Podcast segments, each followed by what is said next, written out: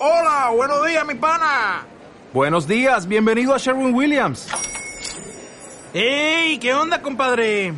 ¿Qué onda? Ya tengo lista la pintura que ordenaste en el ProPlus app. Con más de 6.000 representantes en nuestras tiendas listos para atenderte en tu idioma y beneficios para contratistas que encontrarás en aliadopro.com. En Sherwin Williams somos el aliado del PRO.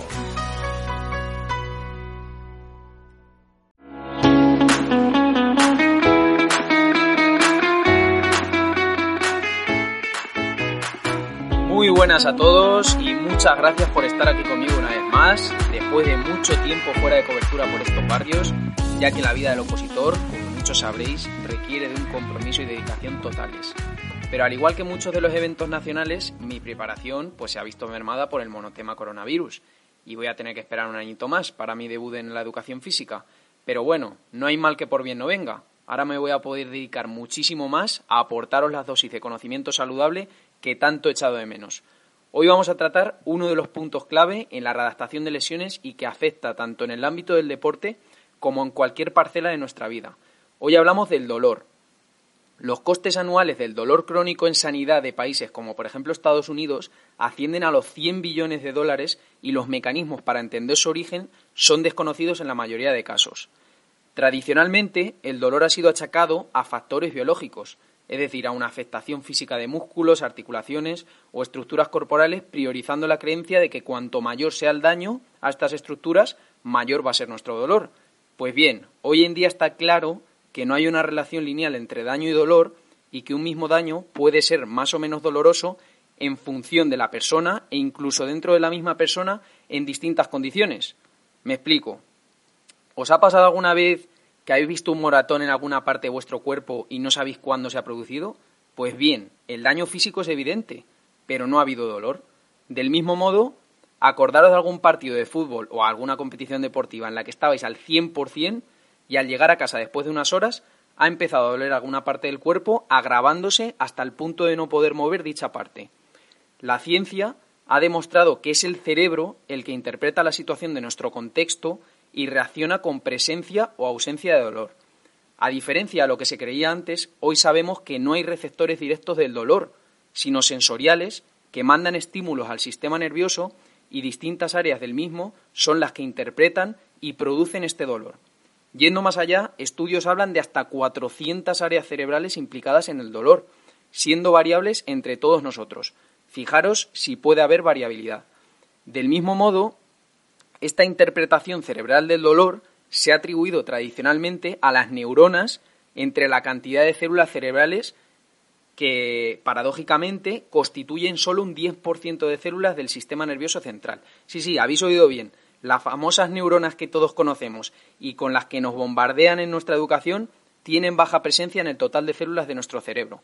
La mayoría de células son microglia, astrocitos o oligodendrocitos que tienen funciones inmunes. Por lo tanto, se ha pasado de una visión neurocéntrica del dolor a una neuroinmune.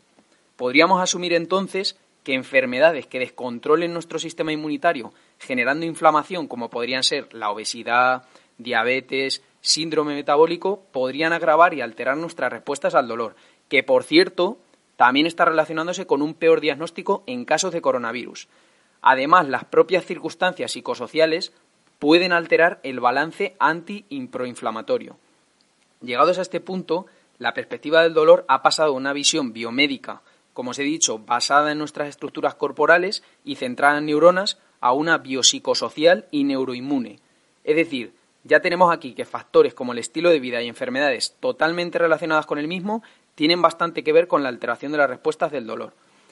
Ahora os quiero hacer una pregunta. ¿De qué me sirve tomarme un medicamento que solo está influyendo en mis tejidos de manera aguda. ¿Qué pasa con mis creencias? ¿Qué pasa con mi ambiente social? ¿Qué pasa con mi sistema inmune? El libro Explain Pain Handbook, perdonad mi inglés, del año 2014, refiere de manera muy clara los factores incluidos en el dolor. Dice, textualmente, las cosas que oigo, digo, creo, hago, la gente que conozco, los lugares a los que voy y mi estado biológico a lo que añado lo que como y lo que me muevo. Bendito ibuprofeno si pudiera incidir sobre todos al mismo tiempo. Desgraciadamente no es así. De entre todos estos factores, parece que el psicológico y el fenómeno conocido como catastrofismo, que hace referencia a pensamientos negativos y pesimismo, está cobrando especial interés científico en los últimos años. Ahora, antes de entrar en materia, pensar en alguna persona que se queja constantemente de sus dolores y visualizarlo a lo largo de toda la explicación. Os dejo unos segundos para que lo penséis. Pues bien, este catastrofismo afecta claramente al agravamiento de la percepción y síntomas de un dolor ante un mismo diagnóstico físico, incluso también con peores resultados ante los mismos tratamientos. Es decir, esa persona en la que estás pensando, aparte de sufrir más, va a recuperarse peor que si tuviera una actitud más positiva. Podréis pensar que esta relación puede deberse a factores causales, pero no. Tienen argumentaciones fisiológicas que vamos a ver a continuación. El primer mecanismo que explica esto es la mayor activación de ciertas áreas cerebrales cuando estamos preocupados. En este sentido, el estudio de Salomos y colaboradores en el año 2007 arroja resultados muy interesantes. Vieron cómo la aplicación de un mismo estímulo se percibía más doloroso cuando no se controlaba al momento de su aparición y que se activaban las mismas regiones cerebrales que cuando catastrofizamos. La pérdida de control del momento de aparición del estímulo podría compararse con la pérdida de control cuando catastrofizamos una lesión. Por lo tanto, cuanto mayor sea tu sensación de control, confianza y tranquilidad, más minimizarás este mecanismo.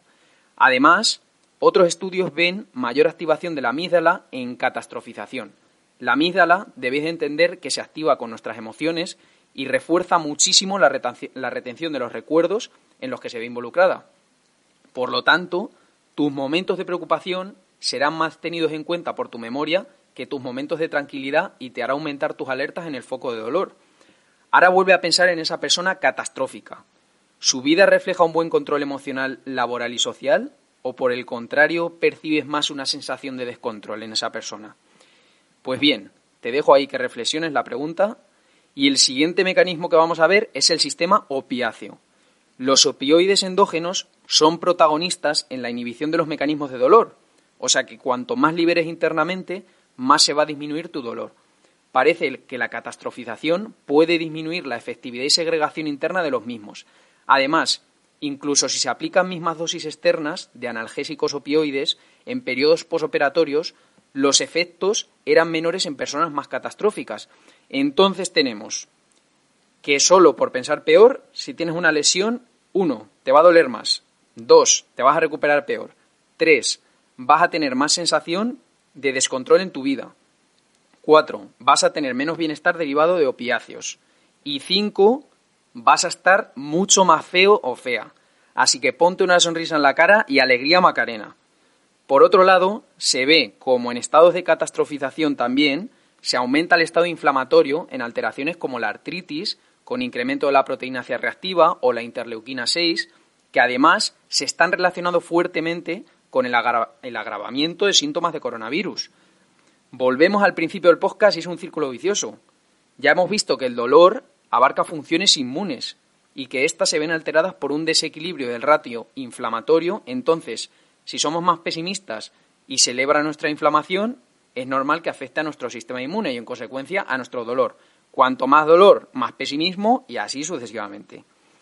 ¿Qué os parece la repercusión que pueden tener nuestras creencias y pensamientos? Menos mal que sonreír es gratis y que hay podcasts tan maravillosos como este que invitan a hacerlo.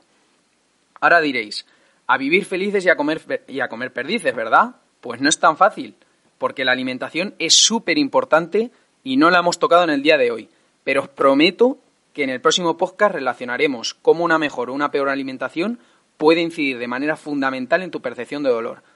Ahora te invito a que vuelvas a pensar en esa persona que comentamos al inicio del podcast. Además de quejarse más, lleva un buen estilo de vida, come de manera saludable, tiene buenas relaciones sociales. Espero que os sirva de reflexión y veáis vuestros dolores no solo desde una perspectiva de qué me pasa y qué me tengo que tomar, sino qué me pasa por qué me pasa, cómo reacciono ante ello, cómo puedo dar la mejor versión de mí mismo ante este problema y enfócate más en qué puedes hacer y no en qué no puedes hacer. Muchísimas gracias a todos, un abrazo enorme, actitud positiva y no os olvidéis de compartir el episodio si os ha parecido interesante y queréis dar a esa persona en la que estáis pensando este expreso de conocimiento saludable. Nos vemos en el siguiente podcast.